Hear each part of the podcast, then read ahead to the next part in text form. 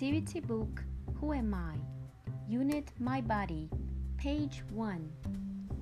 I have eyes. I have mouth.